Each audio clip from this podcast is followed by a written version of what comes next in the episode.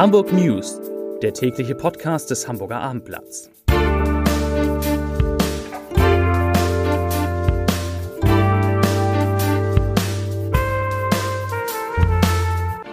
Herzlich willkommen. Mein Name ist Lars Heider und heute gibt es in diesem Podcast Neuigkeiten aus der Katze und viele, viele interessante Zahlen zum Thema Corona. Weitere Themen sind Fridays for Future kämpft um die Demo, die für den morgigen Freitag geplant ist. In vielen Betrieben in Hamburg drohen auch morgen am Freitag Warnstreiks und endlich geht es in diesem Podcast auch mal um Sex. Wirklich wahr.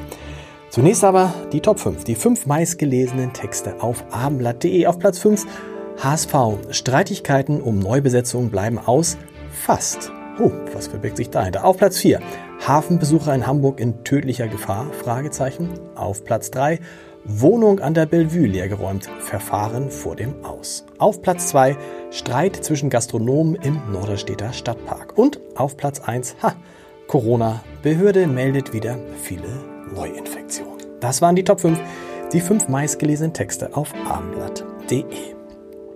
Los geht es in diesem schnellen Nachrichten Nachrichtenüberblick natürlich mit der Corona-Lage in Hamburg und da hat sich erstmals der Betreiber der Katze im Schanzenviertel zu Wort gemeldet. Die Katze, die ist ja dank des Corona-Ausbruchs in der vergangenen Woche bundesweit bekannt geworden. Detlef Brunkhorst, so heißt der Betreiber der Katze, der sagt, dass die Gesundheitsbehörde in Hamburg ihm bescheinigt habe, verantwortungsvoll und umsichtig gehandelt zu haben. Allerdings hat er jetzt auch, das gehört auch zur Wahrheit, offensichtlich erstmals angeordnet, dass seine Mitarbeiter hinter dem Tresen Masken tragen müssen. Alle Infizierten aus der Katze sind wohl auf, hatten wohl alle nur leichte Symptome und heute Abend, heute Abend eröffnet die Bar wieder und wir berichten dann mal morgen, wie es denn so gelaufen ist. Übrigens, bei der Nachverfolgung von möglichen Infektionsketten, wie im Fall der Katze, bekommen, bekommen die Gesundheitsämter in Hamburg Hilfe von der, genau, von der Bundeswehr. 36 Soldaten sind schon im Einsatz. 20 sollen noch folgen.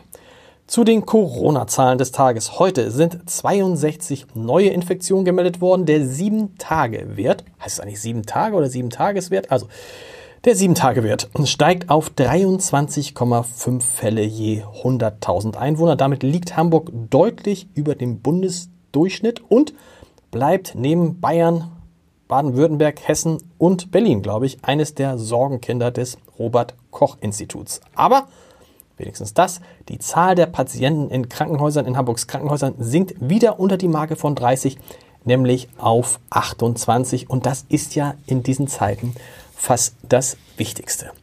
Um diese Zahlen richtig einschätzen zu können, wollen wir heute in diesem Podcast mal einen Blick darauf werfen, wie sich denn die Tests in Hamburg entwickelt haben. Denn je mehr man testet, desto mehr äh, Fälle findet man auch. Und das ist wirklich interessant. Vor acht Wochen, also wann war das denn? Vor acht Wochen, also irgendwann im Ende Juli.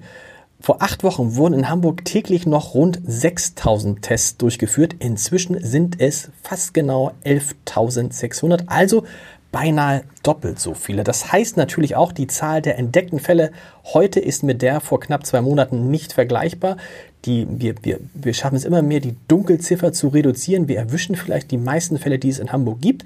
Was man aber vergleichen kann, das ist die sogenannte Positivrate. Das heißt, wie viele der Tests wurden pro, fielen prozentual positiv aus? Das waren in den vergangenen Wochen und Monaten immer so zwischen 0,5 und 0,6 Prozent. Jetzt ist aber diese Positivrate um auf 1,1 Prozent angestiegen. Das heißt, da passiert schon was und da müssen wir in Hamburg natürlich aufpassen.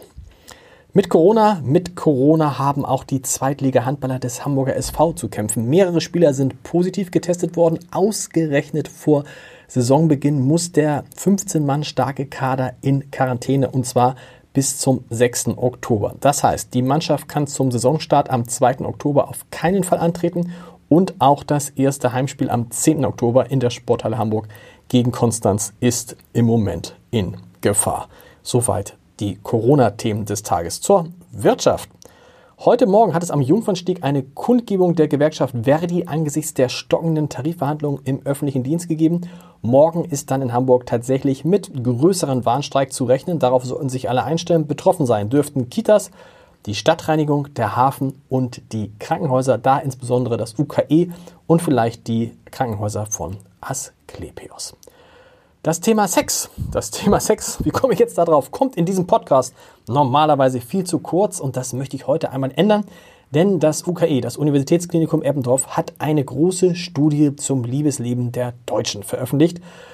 Und ja, ich habe hier die wichtigsten Ergebnisse. Frauen und Männer zwischen 18 und 35 Jahren haben etwa fünfmal pro Woche Sex. Zwischen 18 und 35 fünfmal pro Woche Sex. Bei den 36 bis 55-Jährigen da kommt man nur noch auf viermal Sex, allerdings nicht in der Woche, sondern im Monat. Ja, uh, das, das kann so schnell gehen. Und 20 Prozent der Männer und 13 Prozent der Frauen gaben an, sexuelle Kontakte auch außerhalb ihrer Partnerschaft zu haben. Auch ganz interessant, die Männer gaben an, im Schnitt mit 10 Frauen schon äh, Sex gehabt zu haben. Bei den Frauen, äh, die Frauen wiederum gaben nur an, dass es sechs Männer waren. Das kann natürlich gar nicht sein, weil äh, mit irgendjemand muss man ja, also es müsste ungefähr die gleiche Zahl sein. Die Forscher gehen davon aus, dass die Männer bei der Zahl ihrer sexuellen Kontakte etwas übertreiben. Zum Schluss ein Ausblick auf morgen, auf den Freitag, denn zum ersten Mal seit Februar plant Fridays for Future wieder einen echten, einen Corona-konformen Klimastreik in Hamburg.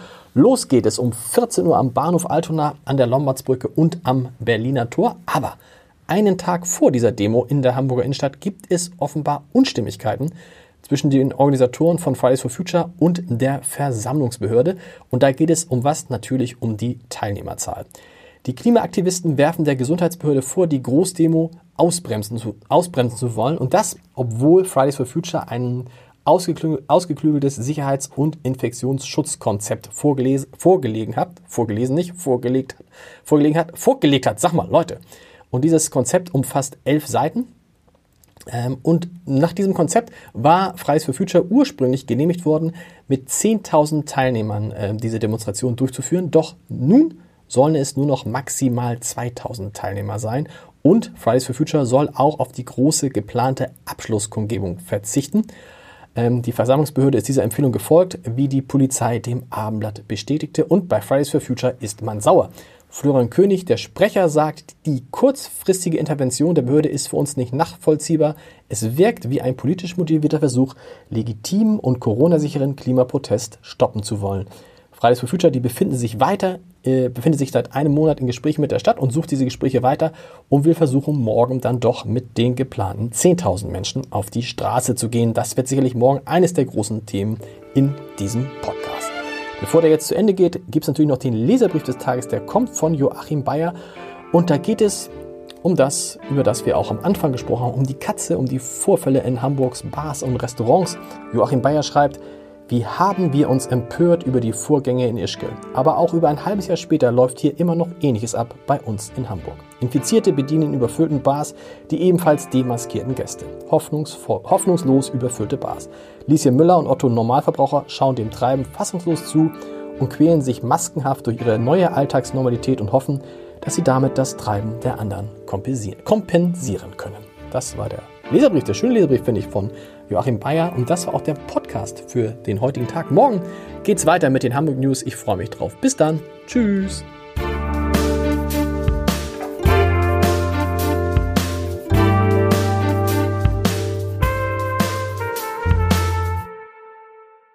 Weitere Podcasts vom Hamburger Abendblatt finden Sie auf abendblatt.de slash podcast.